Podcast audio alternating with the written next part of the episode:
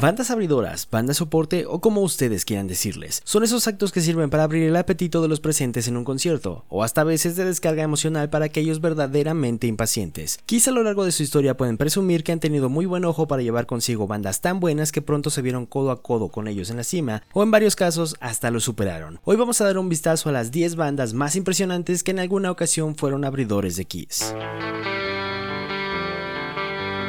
Vamos a iniciar esta lista con el curioso caso de Blue Oyster Cult, una banda de rock psicodélico y hard rock que para 1973 ya tenían dos álbumes lanzados al mercado. Todavía no llegaban a su máximo de popularidad, pero ya estaban teniendo una notoriedad considerable. Para cerrar ese año, el 31 de diciembre se presentaron junto a Iggy Pop y Teenage Lost en el Academy of Music, ofreciendo dos funciones. Únicamente para la primera invitaron a la naciente banda Kiss, quienes fueron limitados a presentar un set de media hora e incluso ni fueron incluidos en el cartel promocional. A pesar de ello, el concierto fue uno muy especial para Kiss ya que fue su primer show en un ambiente profesional tras haber estado previamente solo presentándose en bares y clubs. A partir de entonces, Kiss fue el acto abridor de Blue Oyster Cult por más de una docena de ocasiones entre abril y septiembre de 1974. Estamos hablando de la era en la que Kiss promocionaba apenas su primer álbum. Ambas bandas siguieron forjando su camino y en efecto Blue Oyster Cult comenzó a ser más conocido, pero cuando Kiss sacó a live el éxito fue tal que los papeles cambiaron y ni un día más ni un día menos, dos años después de su concierto juntos, el 31 de diciembre de 1975, Blue Oyster Cult se encontró abriendo para Kiss en el Nassau Coliseum, justo en la ciudad de Nueva York, ante aproximadamente 13.000 personas. Para dimensionar un poco las cosas, cuando Kiss abrió para ellos fue para una audiencia cercana a los 3.000 asistentes. Dos shows más aguantó Blue Oyster Cult como acto abridor, hasta que decidieron no hacerlo más. Ver a su acto abridor superarlos realmente no fue algo muy agradable. Sin embargo, tuvieron que tragarse su orgullo y regresaron a abrir de nuevo un par de conciertos de Kiss en 1986 durante la gira Asylum. Boom.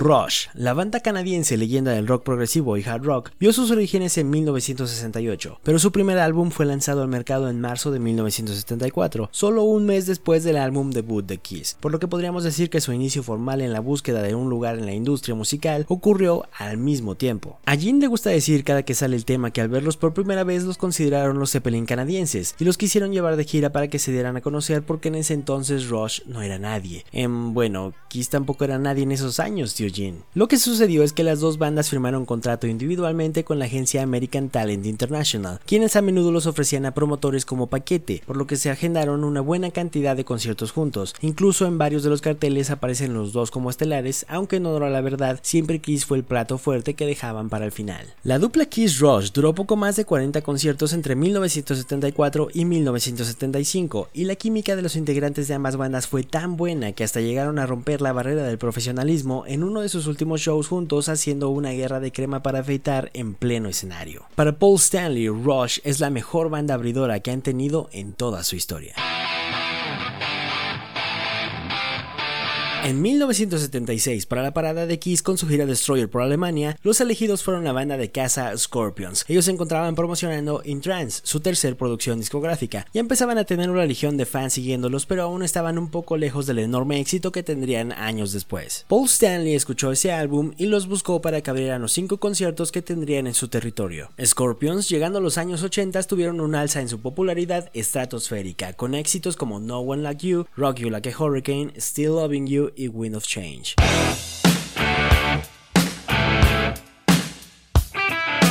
Durante una visita de Gene Simmons a un club en Los Ángeles en 1977, se topó con una banda llamada ACDC, originarios de Australia, quienes lo dejaron realmente sorprendido, en especial la energía de su guitarrista Angus Young. Al final de la presentación, Gene fue a Camerinos a conocerlo, luego lo llevó a cenar y se deshizo en elogios para convencerlo de llevarlos como su acto abridor en la gira Alive 2. En ese tiempo su vocalista todavía era Bon Scott, y ya llevaban cuatro álbumes en estudio con canciones destacadas como TNT y Long Way to the Top, pero todavía no eran muy conocidos, aunque eso no los hacía sentir menos en lo absoluto. Al contrario, Kiss no los impresionaba y sentían que no eran competencia para ellos. Quizá por eso solo aceptaron la oferta de Jim para cuatro fechas. Dos años más tarde, ACDC sacaría al mercado Highway to Hell, que los consagró en la cima, y no se diga de lo sucedido con Back in Black de 1980, que ha vendido más de 50 millones de copias en todo el mundo, convirtiéndose en el segundo álbum de mayores ventas solo por detrás de Thriller de Michael Jackson. Gene Simmons a la fecha los considera como uno de sus mejores actos abridores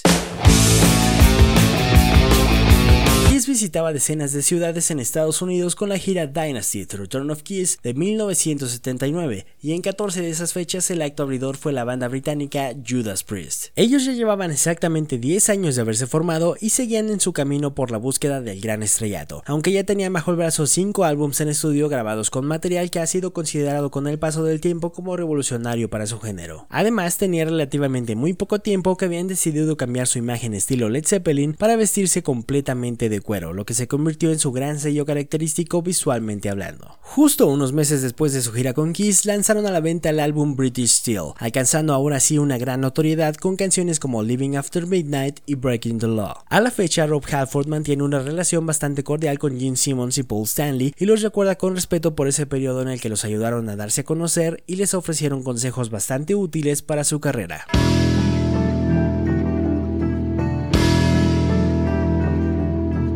Para el paso de Kiss por Europa durante la gira Unmasked de 1980, los acompañantes serían la banda inglesa Iron Maiden, fundada en 1975 y apenas con un álbum en su trayectoria. Para su primer show como acto abridor hubo un incidente que hizo que su equipo se retrasara con el concierto a punto de iniciar. Gene Simmons los vio preocupados y se acercó para decirles que se tranquilizaran y que si era necesario les prestarían su equipo para que pudieran dar su presentación. En total tuvieron 25 fechas juntos y su relación con Kiss fue tan buena que incluso llegaron a hacerse maldades en el escenario. Por ejemplo, en la última fecha juntos estando en Noruega, al final del set de Iron Maiden, Paul Stanley y Ace Frehley aparecieron en escena para darle un pastelazo a Dave Murray y Paul Diano. A su vez, la venganza llegó mientras Kiss tocaba King of the Nighttime World recibiendo cubetas de confeti de Iron Maiden. Lo siguiente para Maiden fueron los álbums Killers y The Number of the Beast. Con este último se abrieron paso definitivamente en la escena con canciones como Hello Be Thy Name y Run to the Hills. Adelantando un poco el tiempo a 1988, Kiss terminó viéndose opacado por la popularidad de Iron Maiden, siendo relegados al segundo lugar en el cartel del festival Monsters of Rock. Y no solo eso, en ese mismo año la doncella de hierro llevó a Ace Frehley con su banda Frehley's Comet como acto abridor en sus shows individuales.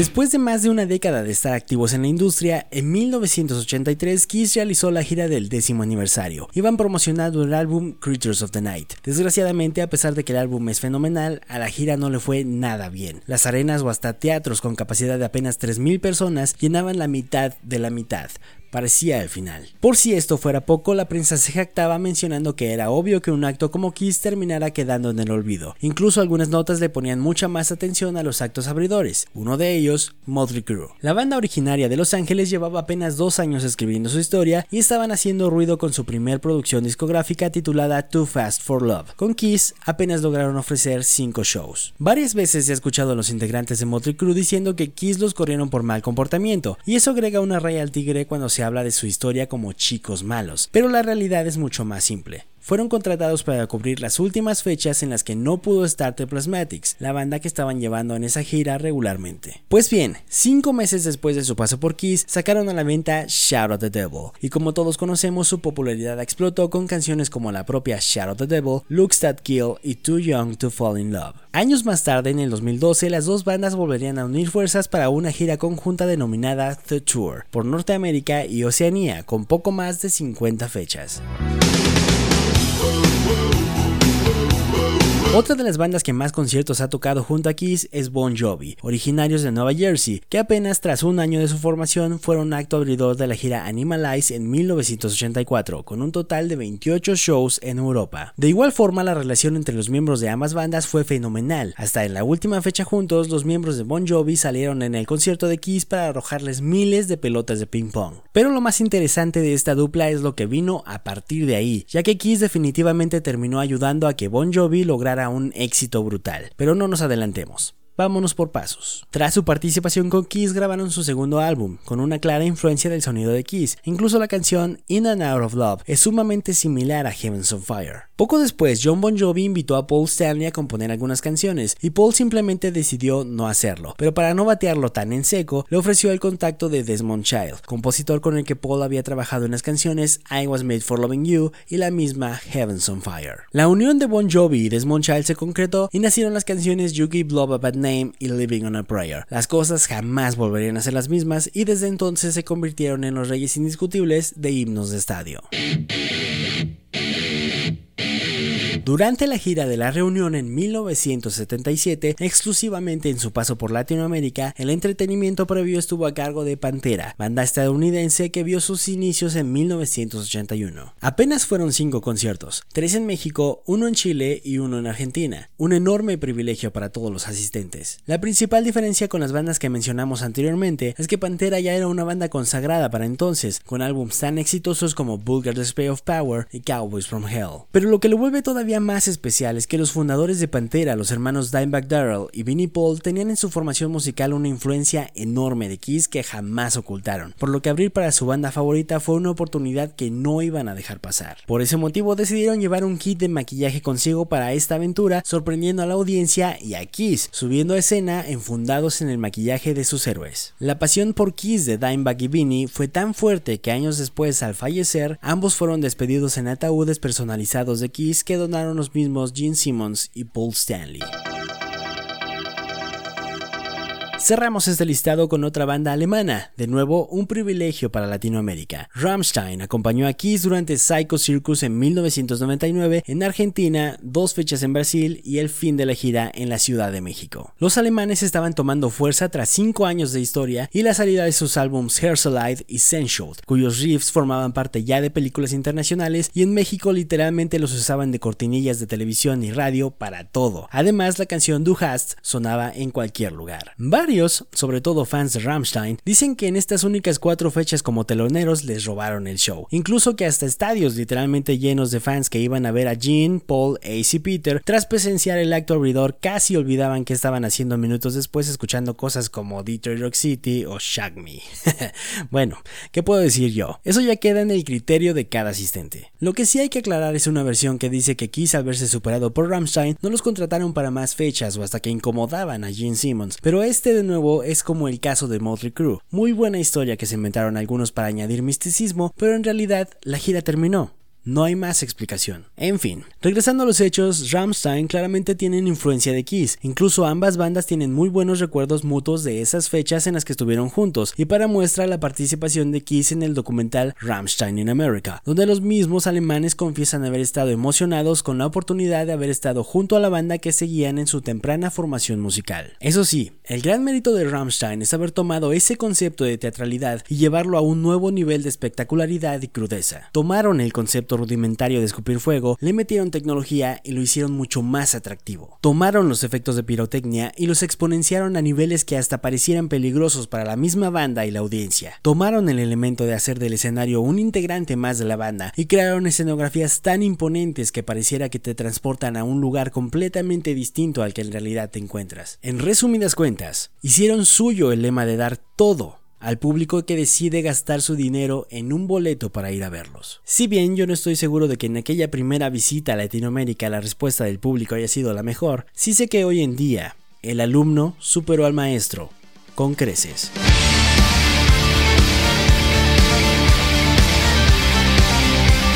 Esto ha sido todo por esta ocasión. Recuerda seguirnos y calificarnos para que no te pierdas ninguno de nuestros siguientes podcasts dedicados al universo de Kiss. La versión en video está en nuestro canal de YouTube. Mi nombre es Cristian. Hasta la próxima.